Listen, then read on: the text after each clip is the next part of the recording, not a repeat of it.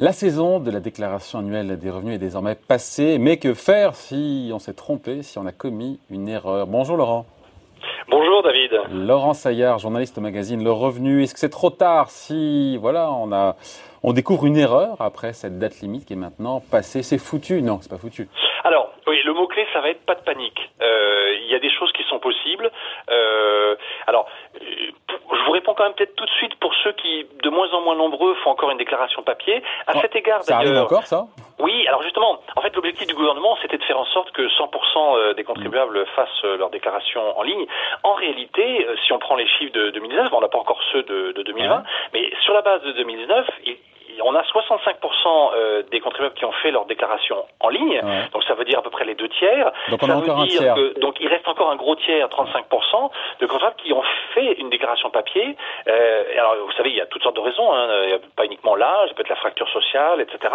Mais donc ça veut dire que on est loin encore de cet objectif, donc ça reste important. Alors pour ceux qui euh, effectivement font une déclaration papier et qui auraient euh, constaté une erreur, Ouais. eh, mais là effectivement il faut qu'ils restent dans le papier. Donc ils doivent informer leur centre des finances publiques, donc le, le service des impôts des, des particuliers, Ouais. soit par courrier euh, précis, ou alors en déposant une nouvelle déclaration de revenus sur papier.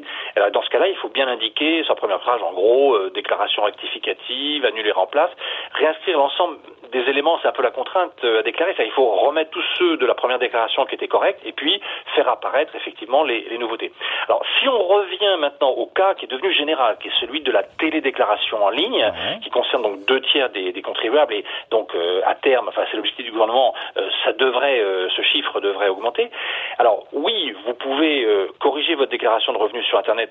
Alors ce qui est intéressant, en tout cas, c'est vrai avec ce système, c'est qu'on peut le faire autant de fois qu'on le souhaite, y compris après une première signature. Mais ce qui est très important effectivement de comprendre, c'est que Idéalement, il faut le faire avant la date limite de dépôt, qui maintenant effectivement est derrière nous. C'est-à-dire que l'idéal, c'est de faire une première déclaration signée électroniquement, d'avoir transmise, et puis, alors par exemple, pour rappeler, hein, euh, voilà, euh, en Ile-de-France, par exemple, c'était euh, le 11 juin à minuit, voilà. Et après ça, euh, vous avez en fait une, une sorte de période de tolérance. euh, ensuite, une fois que vous avez dépassé cette date, euh, où vous pouvez en fait en réalité euh, revenir sur le service et corriger.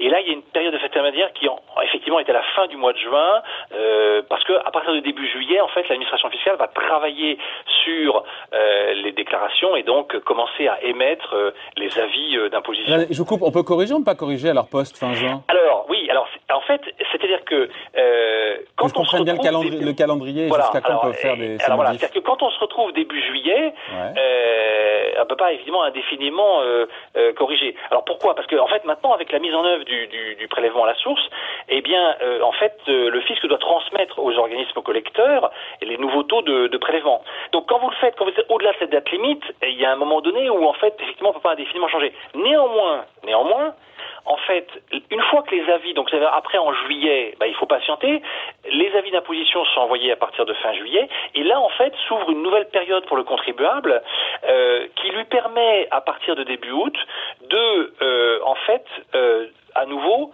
euh, faire une correction et en réalité, en fait, euh, jusque euh, quasiment euh, mi-décembre, hein, c'est là qu'est vraiment la date limite, c'est-à-dire faire une correction s'il constate effectivement une erreur ou il s'est trompé dans, dans la façon de remplir, et ce sera pris en compte puisque maintenant, en fait, le traitement du prélèvement à la source permet un ajustement assez rapide dans les deux mois. Alors, je vais quand même vous donner un exemple parce que on pense, voilà, ça paraît difficile d'oublier un changement de situation de famille, ou mais on peut avoir oublié, voilà, ou, mal pas, pas traité de la bonne manière tel ou tel revenu. Je, vous, je vous cite un exemple qui, qui, qui a fait un petit peu parler de lui en, euh, parce qu'on a eu des chiffres là-dessus en début d'année. En fait, vous avez euh, la fameuse case 2OP. Alors, c'est peut-être pas très parlant, mais euh, vous savez que maintenant, euh, normalement, la plupart de vos revenus financiers, ils Ah oui, le, sont c'est, c'est le choix automatiquement- entre le prélèvement forfaitaire et le- la taxation le au PFU, barème. le prélèvement forfaitaire unique. Ouais. Mais en fait, vous pouvez, si vous cochez une case qui est la case de OP, vous pouvez demander à ce que ce soit mis au barème progressif de l'impôt. Donc, ça veut dire que sur les On dividendes, parle de quoi retrouverez. on, on parle des revenus financiers là.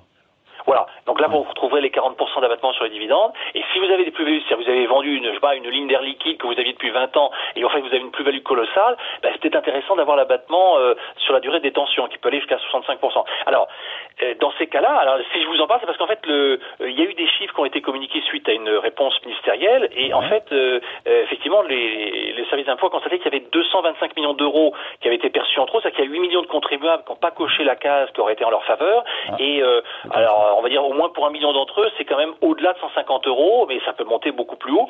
Donc ça peut effectivement justifier dans ce cas-là une correction.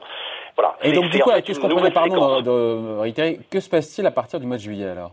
Alors, du coup, alors à partir du mois de juillet, il faut attendre euh, l'émission de la vie d'imposition. À partir de début août, vous pouvez à nouveau revenir euh, dans l'espace personnel et euh, demander en fait aller sur la case corriger ma déclaration.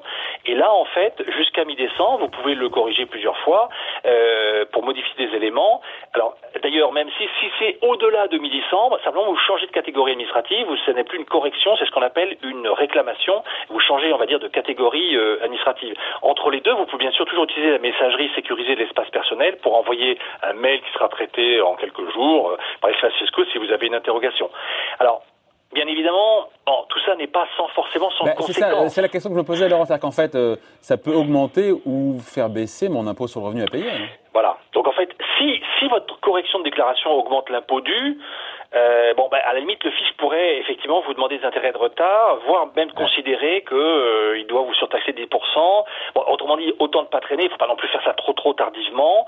Et si dans le cas inverse, finalement, euh, votre correction conduit à une réduction importante de votre impôt, ça, ça peut être suspect. bon, ça peut être elle est tout à fait justifiée.